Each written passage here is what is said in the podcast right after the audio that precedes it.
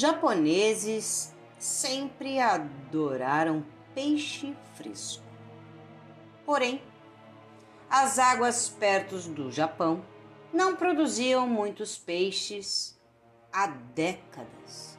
Assim, para alimentar a população, os japoneses aumentaram o tamanho dos navios pesqueiros e começaram a pescar mais longe do que nunca. Quanto mais longe os pescadores iam, mais tempo levava para o peixe chegar. Se a viagem de volta levasse mais de que alguns dias, o peixe já não era mais fresco. E os japoneses não gostaram do gosto desses peixes. Para resolver esta problemática, as empresas de pesca instalaram congeladores em seus barcos. Eles pescavam e congelavam os peixes em alto mar. Os congeladores permitiam que os pesqueiros fossem mais longe e ficassem em alto mar por mais tempo. Entretanto, os japoneses conseguiram notar a diferença entre peixe fresco e peixe congelado. E é claro que eles não gostaram do peixe congelado.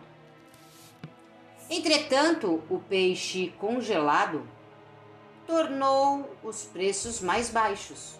Assim, as empresas de pesca instalaram tanques de peixes nos navios pesqueiros.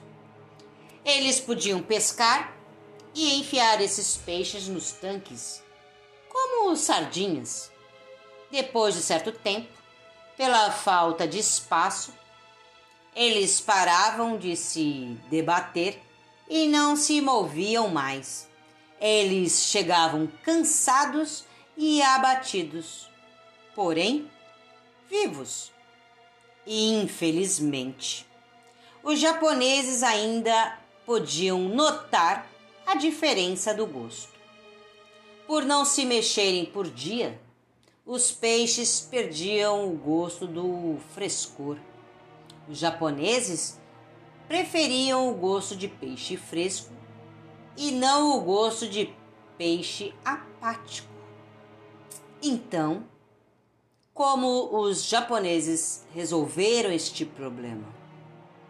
Como eles conseguiram trazer ao Japão peixes com um gosto de puro frescor? Se você estivesse dando consultoria para a empresa de pesca, o que você recomendaria? Quando as pessoas atingem seus objetivos, tais como quando encontram um namorado maravilhoso, começam com sucesso numa empresa nova, pagam todas, todas suas dívidas ou o que quer que seja, elas podem perder as suas paixões. Elas podem começar a pensar que não precisam mais trabalhar tanto então, relaxam. Elas passam pelo mesmo problema que os ganhadores de loteria que gastam todo o seu dinheiro. O mesmo problema de herdeiros que nunca crescem e de donas de casa que, entediadas, ficam dependentes de ansiolíticos para esses problemas, inclusive no caso dos peixes, dos japoneses, a solução é bem simples. No começo dos anos 50, o homem progride estranhamente somente perante a um ambiente desafiador. Quanto mais inteligente persistente e competitivo você é, mais você gosta de um bom problema. Se seus desafios estão de um tamanho correto e você consegue, passo a passo, conquistar esses desafios, você fica muito feliz. Você pensa em seus desafios e se sente com mais energia. Você fica excitado em tentar novas soluções. Você se diverte. Você fica vivo. Para conservar o gosto de peixe fresco, as empresas de pesca japonesas ainda colocam os peixes dentro de tanques, mas elas também adicionam um pequeno tubarão em cada tanque. O tubarão come alguns peixes, sim, mas a maioria dos peixes chegam muito vivo. Os peixes são desafiados.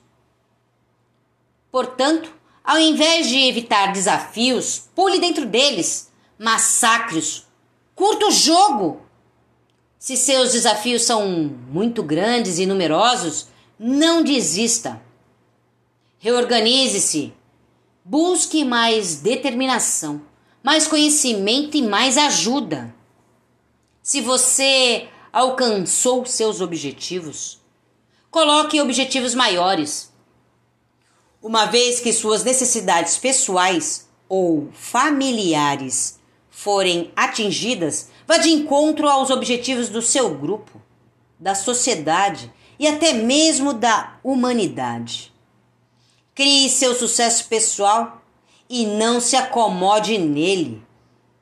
Você tem recursos, habilidades e destreza para fazer sempre a diferença.